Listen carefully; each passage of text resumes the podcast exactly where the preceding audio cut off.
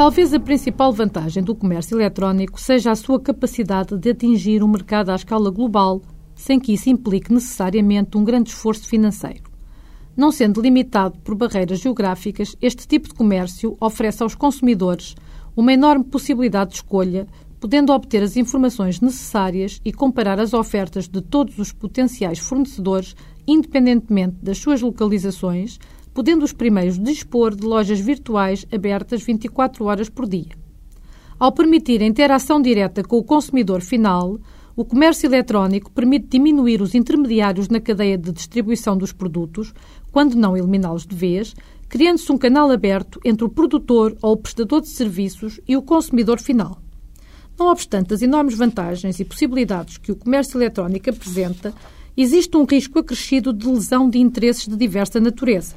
As principais desvantagens associadas ao comércio eletrónico são as seguintes: forte dependência das tecnologias da informação e da comunicação, o que gera inúmeros infoscluídos. Insuficiência de legislação que regule adequadamente as novas atividades do comércio eletrónico. Perda da privacidade dos utilizadores. Perda de identidade cultural e económica das regiões e países. Insegurança na realização das transações comerciais. E, por último, uma questão que se apresenta da maior relevância. A contratação eletrónica potencia um maior desequilíbrio entre as partes contraentes, colocando em larga desvantagem os consumidores. Daí o surgimento de novos problemas jurídicos, os quais também se apresentam a uma escala global, pois que os sujeitos relacionam-se à escala mundial. Ora, as soluções jurídicas, as mais das vezes, são dispares, atenta à diferenciação dos diversos sistemas jurídicos aproximar as legislações nacionais aplicáveis aos serviços da sociedade de informação tem sido a tarefa de diversos organismos internacionais.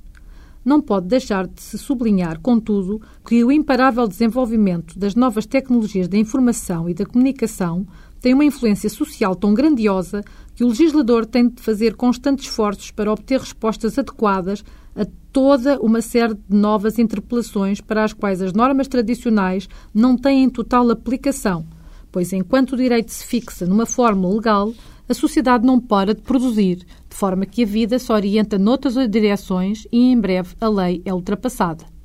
O impacto que o comércio eletrónico está a ter no desenvolvimento das sociedades tornou indispensável o adequado reconhecimento legal dos acordos e demais contratos celebrados eletronicamente, de maneira que se possa utilizar os documentos digitais ou aqueles que não se encontram em suporte de papel como meio probatório perfeitamente válido em qualquer procedimento judicial.